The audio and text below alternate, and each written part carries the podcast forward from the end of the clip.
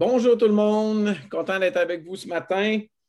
Euh, ce matin, je vais euh, conclure l'évangile de Marc. Euh, je ne sais pas, Jean-Marc, si tu te souviens quand on a commencé ça, mais ça fait déjà un bon petit moment. Et je suis vraiment fier qu'on ait pu faire verset par verset par verset tout l'évangile de Marc ensemble. ça nous a forcé à passer par des passages difficiles. Et ce matin aussi, c'est un passage qui est un petit peu difficile. Vous allez comprendre quand je vais commencer. OK. Euh, donc, euh, je suis à la conclusion de l'Évangile selon euh, Marc. j'essaie juste un instant, j'essaie juste de m'arranger mon affaire parce que ce n'est pas comme je le voudrais. D'habitude, ce n'est pas comme ça. Et j'aime pas ça. Bon, pas grave, je vais m'arranger autrement. Donc, euh, je le disais bien, on est rendu euh, au dernier verset de l'Évangile de Marc. L'Évangile de Marc, chapitre 16 et au verset 9 Et je vais vous inviter à y tourner. Euh, tout de suite, on va lire ces versets-là, puis ensuite de ça, on va les regarder verset par verset, tout le monde ensemble. Donc, l'Évangile de, Jean, de Marc, chapitre 16, verset 9.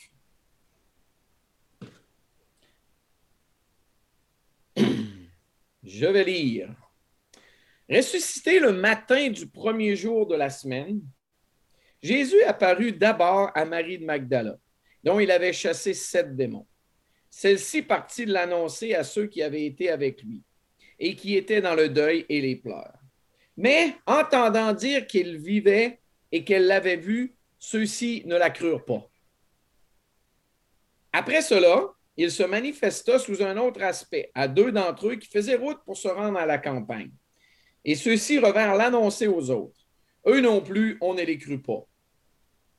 Ensuite, il se manifesta aux onze alors qu'ils étaient à table et il leur reprocha leur incrédulité et la dureté de leur cœur, parce qu'ils n'avaient pas cru ceux qui l'avaient vu ressusciter. Et il leur dit, allez par le monde entier, proclamer l'Évangile à toutes les créatures. Celui qui croira et qui sera baptisé sera sauvé. Celui qui ne croira pas sera condamné. Et voici les signes qui accompagneront ceux qui auront cru. En mon nom, ils chasseront les démons, ils parleront de langues nouvelles, ils prendront dans leurs mains des serpents, et s'ils boivent quelques poisons mortels, cela ne leur fera aucun mal. Ils imposeront les mains à des malades, et ceux-ci seront guéris. Donc, le Seigneur Jésus, après leur avoir parlé, fut enlevé au ciel et s'assit à la droite de Dieu. Quant à eux, ils partirent prêcher partout le Seigneur, et partout. Le Seigneur agissait avec eux et confirmait la parole par les signes qui l'accompagnaient. Seigneur, on te prie simplement que tu me rendes vivant ces quelques versets de ta parole euh, qu'on veut lire ensemble et méditer ensemble ce matin. Au nom de Jésus. Amen. Amen. Euh, donc, excusez-moi, quand ça ne veut pas aller, ça ne veut pas aller. L'introduction à la conclusion de l'Évangile euh, de Marc. Euh, je vais commencer avec un, statement qu'on dit en anglais, euh, une phrase qui va peut-être en surprendre quelques-uns. J'ai écrit Il faut être honnête intellectuellement avec la conclusion de l'Évangile selon Marc. En fait, je vais mettre des gants blancs ce matin, là, parce que je ne veux pas faire douter qui que ce soit ce matin. Et au contraire, et je pense que vous allez le voir dans, euh, ma, petite euh, explication.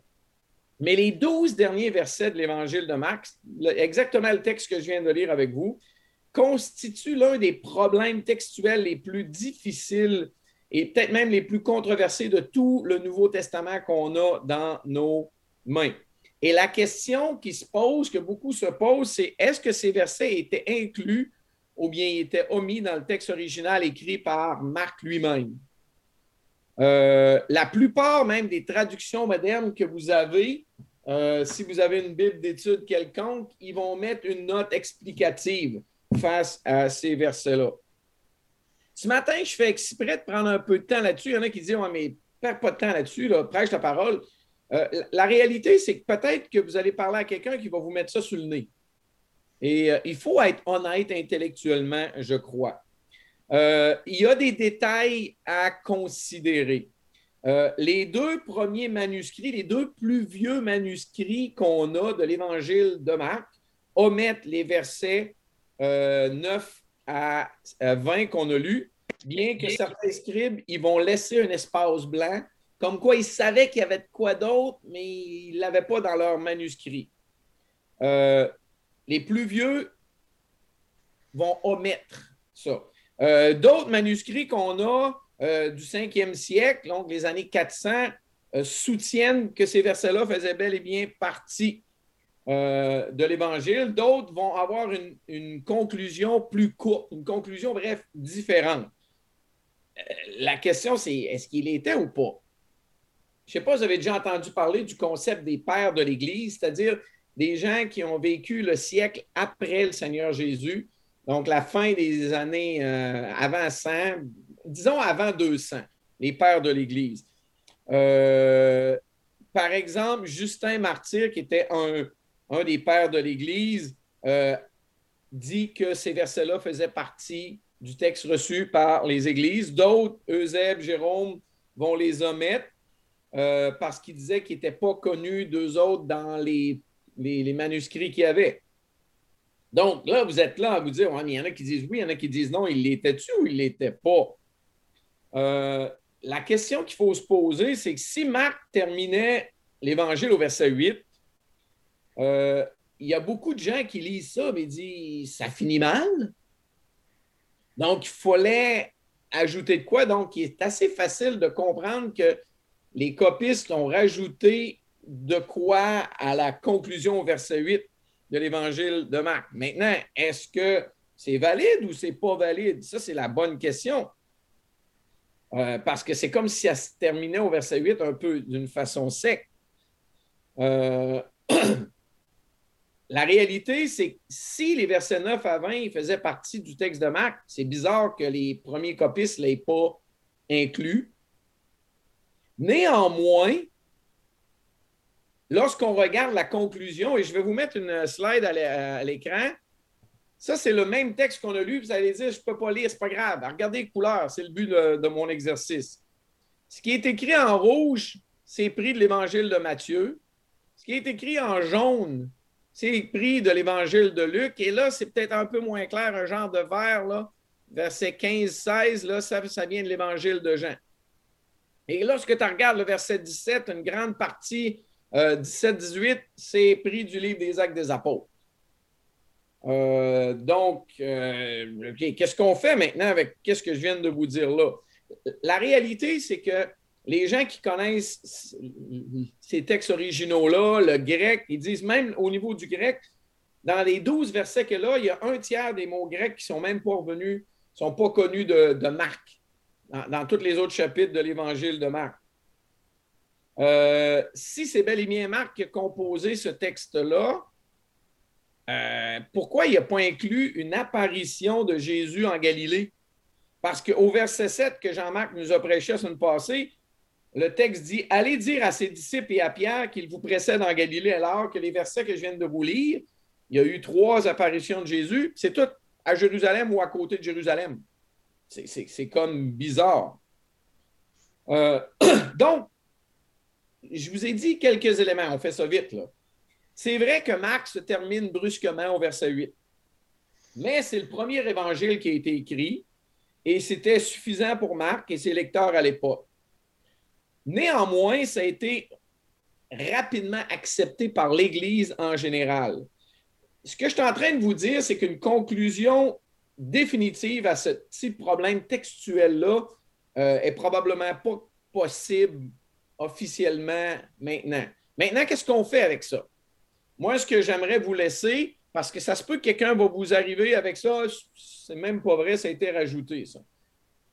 Une bonne opinion que je crois très, très pertinente, c'est que Marc a probablement terminé son évangile au verset 8. Oui. Euh, Marc, les versets 9 à 20 sont historiquement authentiques et font partie du canon des Saintes Écritures. Ces mêmes versets-là ont été très, très, très, très rapidement accepté par l'Église primitive comme faisant partie du canon des Saintes Écritures. Bref, c'est pas grave s'ils ne font pas de la plume de Marc. euh, ça ne change absolument rien. Et peut-être le plus important, ces versets sont cohérents avec le reste des Saintes Écritures qu'on a entre nos mains.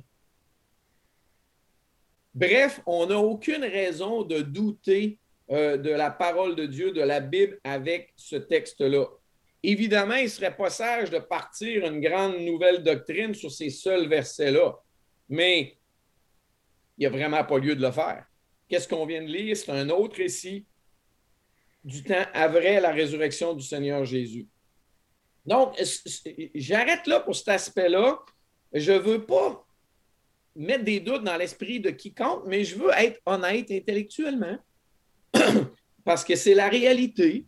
Euh, puis si jamais vous le voyez, des gens qui vous pointent ça, ben vous saurez un petit peu mieux quoi dire. Oui, c'est vrai euh, que ça se peut que ça n'a pas été écrit de la plume de Marc. Est-ce que ça veut dire que c'est faux pour autant? Non. Ils sont très cohérents avec le restant des Saintes Écritures. Ces versets-là, ils ont été acceptés par les premiers chrétiens.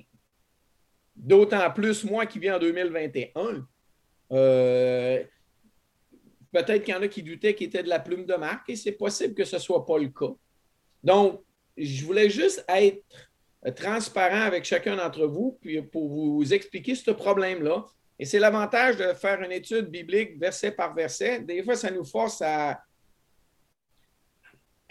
aller chercher des, passages un peu plus difficiles et à voir qu'est-ce qu'on doit faire avec, pourquoi le Seigneur nous, les a laissés. Il est capable de donner une bonne réponse aux gens qui nous posent des questions à ce sujet-là. Donc, ceci étant dit, j'ai fini l'introduction à, la conclusion euh, de l'Évangile de Marc. Euh, je veux maintenant arriver à ce texte-là en tant que tel parce que je pense que le Seigneur a des choses à nous dire par ce texte-là. Première partie, les versets 9 à 14, on voit trois apparitions de Jésus ressuscité. La première, c'est Jésus qui se révèle à Marie de Magdala.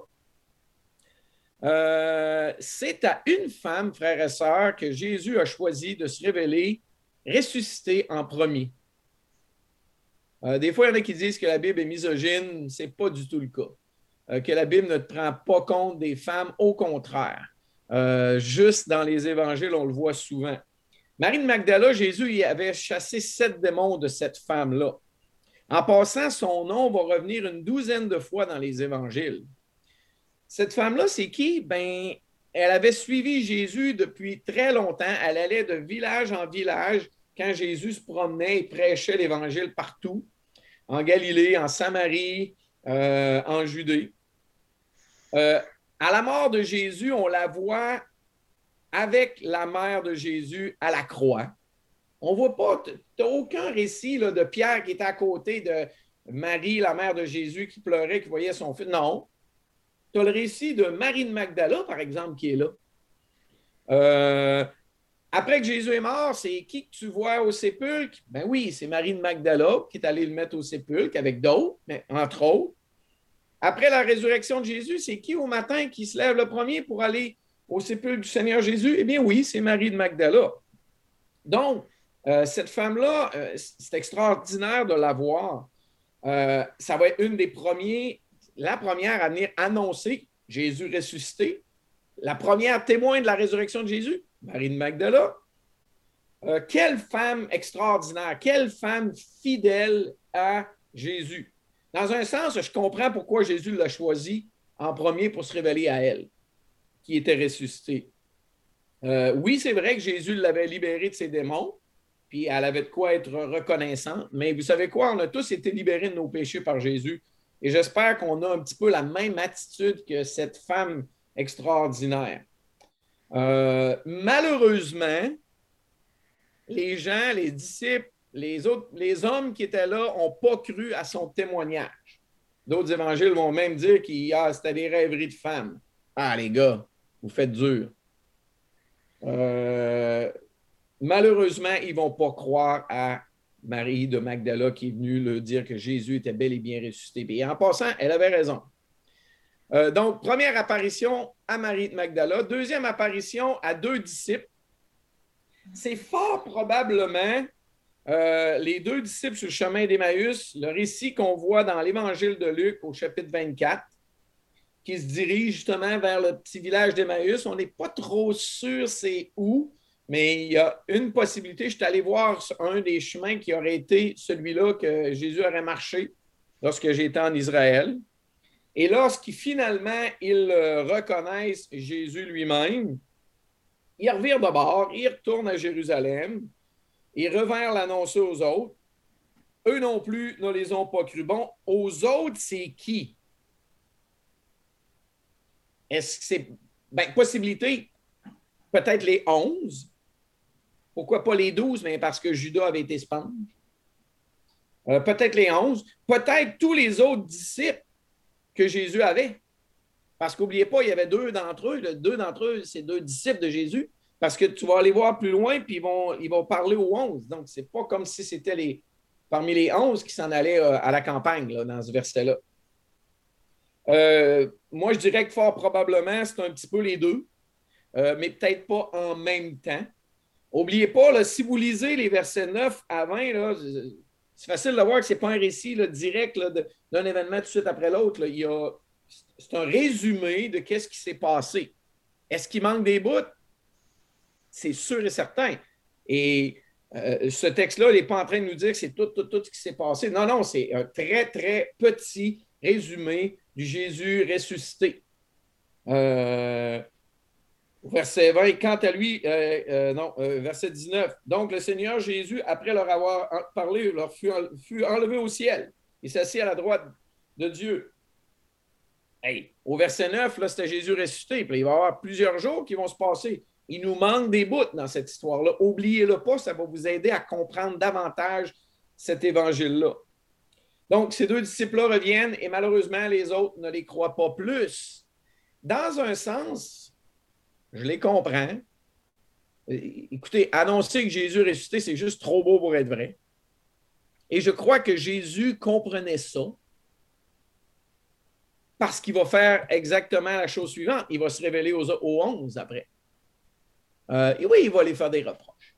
Euh, mais il comprenait que c'était difficile à comprendre, difficile à croire puis il va se manifester à eux autres aussi, afin qu'eux autres aussi soient les vrais témoins de la résurrection. Non, je ne l'ai pas entendu de quelqu'un d'autre, je l'ai vu, de mes yeux vus. Euh, parce que voir quelqu'un de ressuscité, si quelqu'un me dit qu'il est ressuscité des morts, ça se peut que j'ai des doutes. Là. J'ai vu un mort ressuscité, c'est possible. Et je crois qu'à quelque part, Jésus comprenait ça. Donc, la troisième apparition de Jésus que nous révèle la conclusion de l'Évangile de Marc, c'est que Jésus qui va se révéler aux onze, Verset 14. Ensuite, il se manifesta aux onze alors qu'il était à table et il leur reprocha leur incrédulité et la dureté de leur cœur parce qu'ils n'avaient pas cru ceux qui l'avaient vu ressusciter. Euh, bref, là, Jésus se révèle à ces onze, les onze qui avaient choisi. Comme j'ai dit, Judas n'est plus là.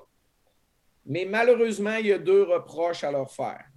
Et le terme utilisé pour reproche, là, il est tout de même fort c'est une faute qui demande un reproche parce que c'était honteux. Bref, c'était honteux, ils auraient dû croire. Mais ils n'ont pas cru. Qu'est-ce qui leur reproche, Jésus? Leur incrédulité. Incrédulité, c'est quoi? C'est juste pas croire.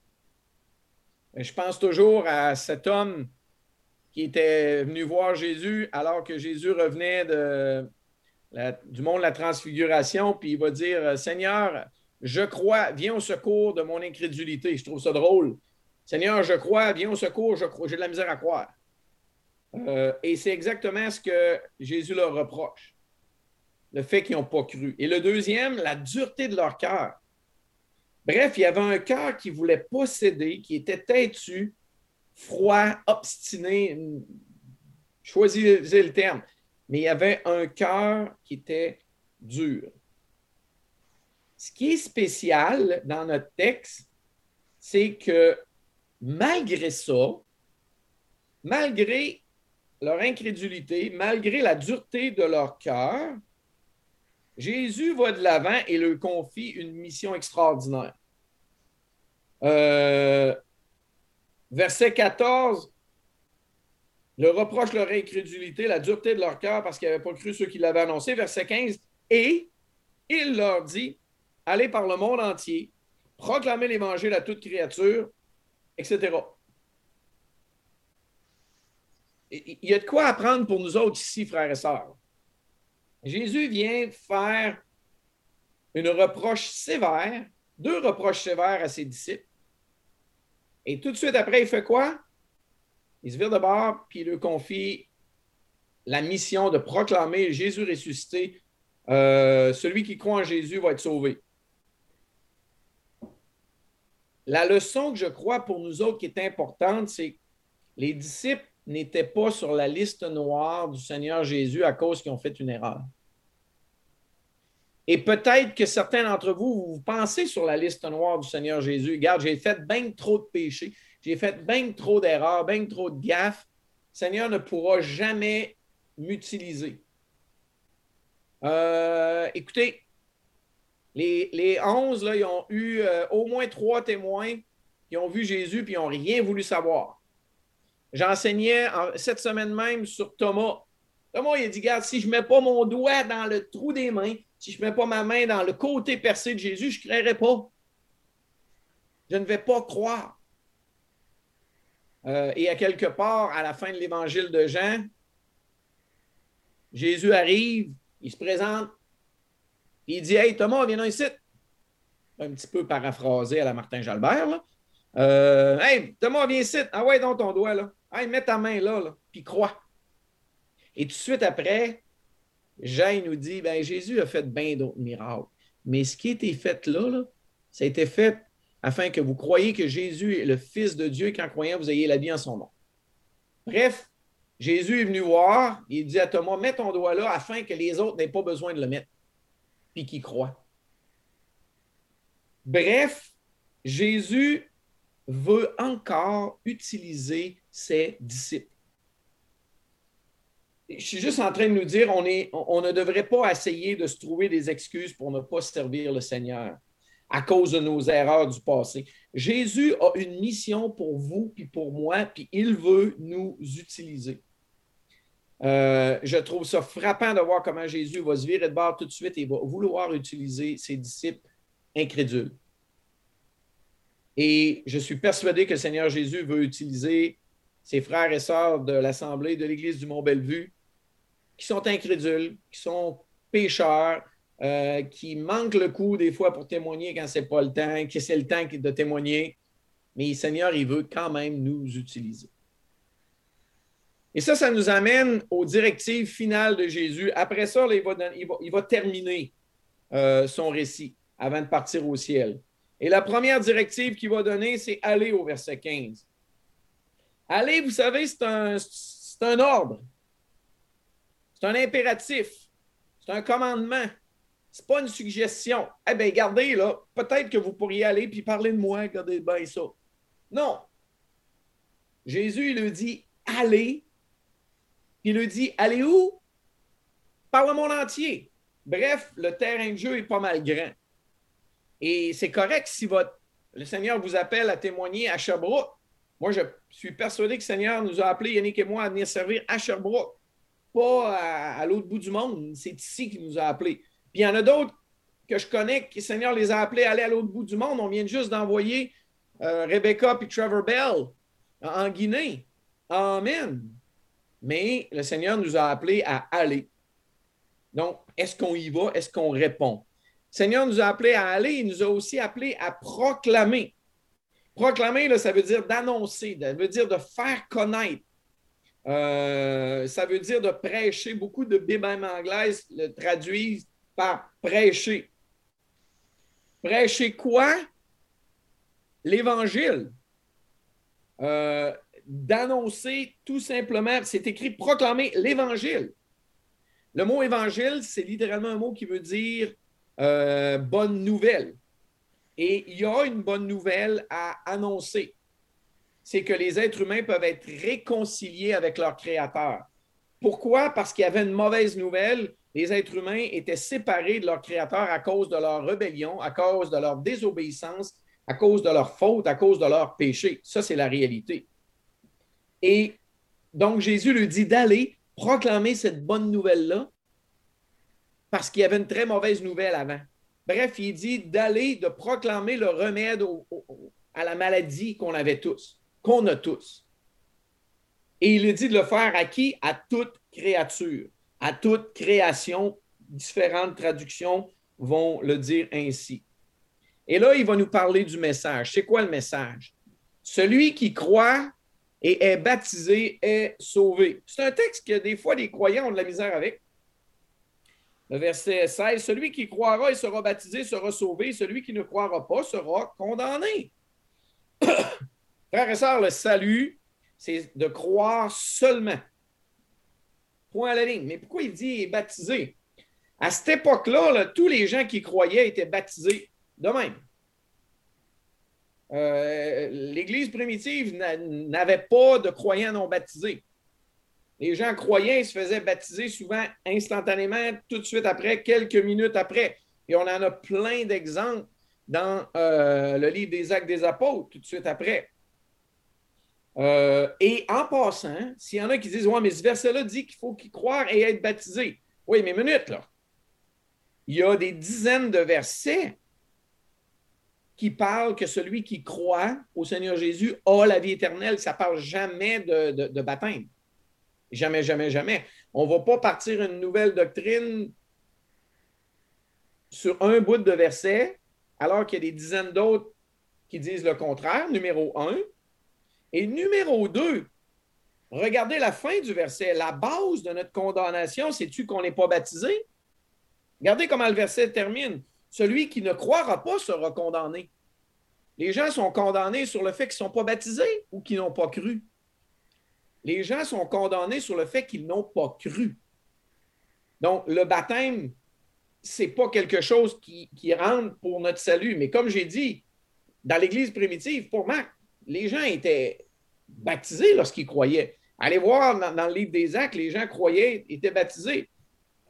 Euh, et Philippe, lorsqu'il va prêcher à l'eunuque éthiopien, l'eunuque va croire, puis il va voir de l'eau, il dit euh, qu'est-ce, que, qu'est-ce qui empêche que je sois baptisé? Puis Philippe va dire ben, si tu crois, tu peux être baptisé. Il dit je crois, baptisé. Et ça, on en a plein d'exemples euh, comme ça. Donc, le message, celui qui croit est sauvé. Mais à l'époque, les gens étaient baptisés tout de suite. Mais en passant, ça nous parle aussi de l'importance du baptême. Euh, le baptême, c'est quelqu'un qui veut s'identifier à Jésus-Christ. Le baptême, si tu as vraiment réalisé qu'est-ce que Jésus a fait pour toi, la, mauvaise nouvelle que tu avais, la bonne nouvelle, le fait que tu peux croire, est-ce que tu veux te faire baptiser pour t'identifier à Jésus? La réponse est un gros oui. Et donc, s'il y en a qui m'écoutent aujourd'hui, qui ont réalisé tout ce que Jésus a fait pour eux et qui ne sont pas baptisés, parlez-en à un ancien, parlez-en à Jean-Marc. On veut que vous soyez baptisés. Et on a hâte de pouvoir le faire tout le monde ensemble et témoigner de ça. Et, euh, mais c'est le temps de commencer tout de suite à en jaser pour qu'on puisse préparer euh, un baptême bientôt. Ou dans le pire des cas, cet été dans une piscine extérieure. Euh, si vous croyez, vous allez vouloir vous identifier à Jésus parce que vous allez réaliser l'extraordinaire bonne nouvelle que Jésus est mort à la croix afin qu'on ait le salut éternel et le dire à tout le monde, puis vous identifier à Jésus. Donc, euh, maintenant, donc, Jésus a dit Allez, proclamez l'Évangile, ce message incroyable qu'on est sauvé par la foi. Mais comment les gens vont-ils croire?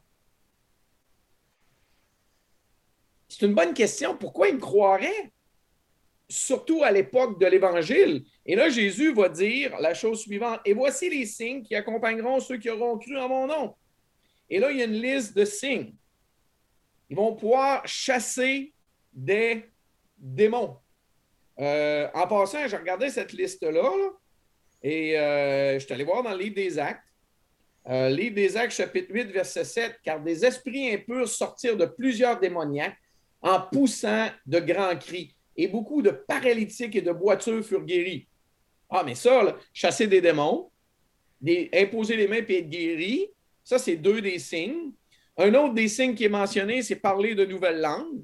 Qu'est-ce qu'on a dans le livre des Actes au chapitre 2 à l'arrivée de la Pentecôte?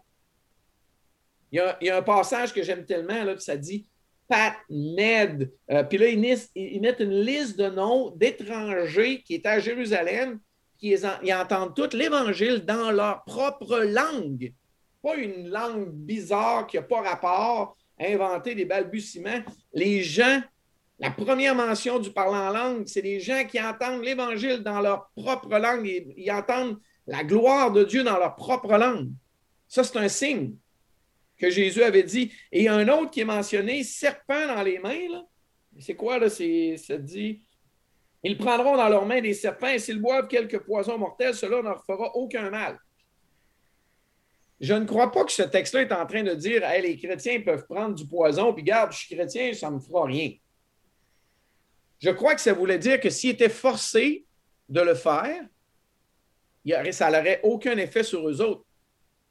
Euh, vous savez, on a un exemple de serpent, une vipère. Paul, quand il va faire naufrage sur l'île de Malte, euh, il va se réchauffer sur le bord du feu, il va prendre un morceau de bois pour le tirer dans le feu, puis là, une vipère va sortir, puis il va le mordre. Là, tous les gens ils vont dire Écoute, garde, même Dieu, c'est sûr qu'il est coupable parce que euh, il, a été sauvé du naufrage, mais les dieux n'ont pas voulu qu'il soit sauvé. Il s'est fait mort par une vipère. Mais Paul, il va rester là, il n'y a rien qui va y arriver. Puis là, les gens vont dire ah, c'est Dieu. On a un exemple de ça aussi.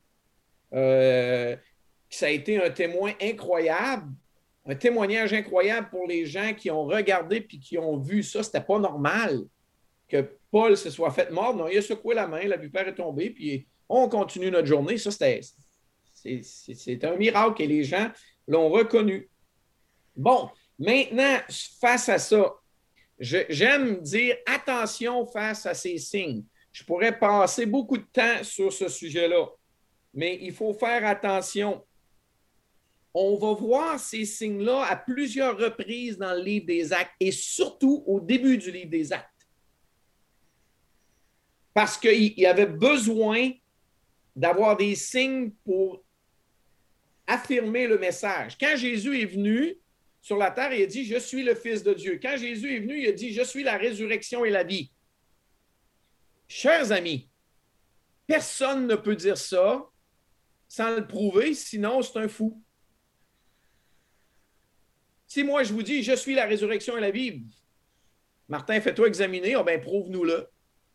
Et vous savez quoi? Jésus comprenait tellement ça que tout de suite, tout de suite, après avoir dit Je suis la résurrection et la vie, il va ressusciter Lazare. Il avait le droit de le dire parce qu'il avait le pouvoir. Il l'a montré, il l'a prouvé. Dans le livre des actes, on va voir les disciples faire plusieurs miracles. Et c'est surtout, surtout, surtout au début ou lorsqu'il arrive à un nouvel endroit. À la fin du livre des actes, puis même plus tard dans, le Nouveau Testament, on va voir Paul laisser Trophime malade à Milet on va voir Paul dire à Timothée de prendre un peu de vin, de pas juste boire de l'eau, ça va l'aider avec son estomac. Regarde, Paul va le guérir si tu es capable de faire des miracles. Mais ce n'est pas ce qu'on voit. Il y avait un temps spécial pour ça. Euh, je lisais cette semaine avec mon épouse Acte 14. Paul et Barnabas sont à Icône. Paul et Barnabas restèrent donc assez longtemps à Icône. Ils parlaient avec assurance, appuyés par le Seigneur. Regardez ce qu'il s'est dit. Qui rendait témoignage à la parole de sa grâce en permettant qu'ils se fassent par leur intermédiaire des signes miraculeux et des prodiges. C'est Dieu qui a permis pour une occasion particulière que ces choses se produisent. Ce n'était pas sur commande n'importe comment.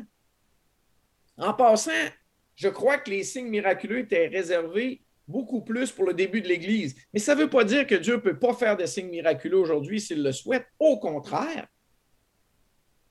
Mais regardez dans les évangiles, et dans le Nouveau Testament, où sont les miracles? C'était pour affirmer un message. Regardez dans l'Ancien Testament, ils ne vivaient pas des miracles tout le temps. Dieu nous appelle à vivre par la foi. Mais oui, des fois, Dieu fait des miracles et Dieu peut encore faire un miracle. J'ai aucun problème avec ça. Euh, je vous lis, euh, pour terminer cette petite parenthèse-là, dans, dans Hébreu, il dit Comment échapperons-nous si nous négligeons un si grand salut Dieu a appuyé leur témoignage, leur témoignage, les premiers, euh, les, disciples, par des signes, des prodiges et divers miracles, ainsi que par les dons du Saint-Esprit distribués conformément à sa volonté. Il y avait lieu d'avoir un signe approbateur, un saut d'approbation du Seigneur sur le début de l'Évangile. Et oui, des fois, Dieu peut permettre encore aujourd'hui pour ces raisons qu'il connaît, puis peut-être même pour être un saut d'approbation dans un nouveau coin qui va annoncer l'Évangile. Mais il faut faire attention avec ces signes-là. Il y en a qui partent en peur et qui ils font des choses qui ne sont pas correctes, qui sont plutôt une disgrâce que proclamer l'Évangile. Conclusion à tout ça, qu'est-ce que Jésus vient de faire? Euh, donc, le Seigneur Jésus, après leur avoir parlé, fut enlevé au ciel et s'assit à la droite de Dieu. Jésus parle, puis est enlevé au ciel. Qu'est-ce qui vient de se passer? Qu'est-ce que Jésus vient de faire? Et la chose importante, c'est que Jésus vient de nous passer le bâton. Jésus a accompli sa part. Il nous demande maintenant de faire la nôtre. Au travers de toute la Bible, Dieu agit ainsi en utilisant ses enfants pour être ses témoins. En fait, c'est pour ça qu'il a choisi le peuple juif à la base.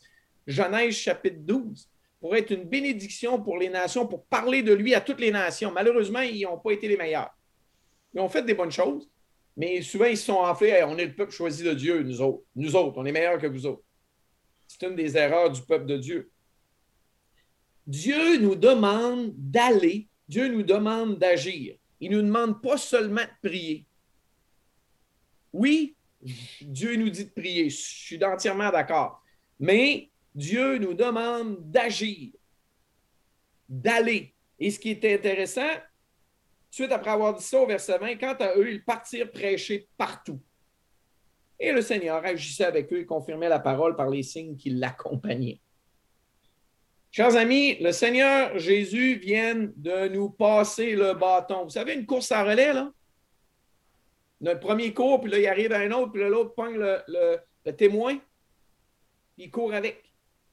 Jésus est en train de faire ça avec nous autres. Il nous a passé le bâton. Il a accompli l'impossible. Le salut le rachat de tous les êtres humains pécheurs, la réconciliation possible de tous les êtres humains pécheurs devant Dieu. Maintenant, il nous dit, allez le dire à tout le monde. Allez, allons. Soyons des témoins pour Dieu. Prions, oui, mais agissons aussi. Que le Seigneur bénisse sa parole en nos cœurs et qu'il nous donne d'être des témoins de l'Évangile, de la bonne nouvelle. Amen.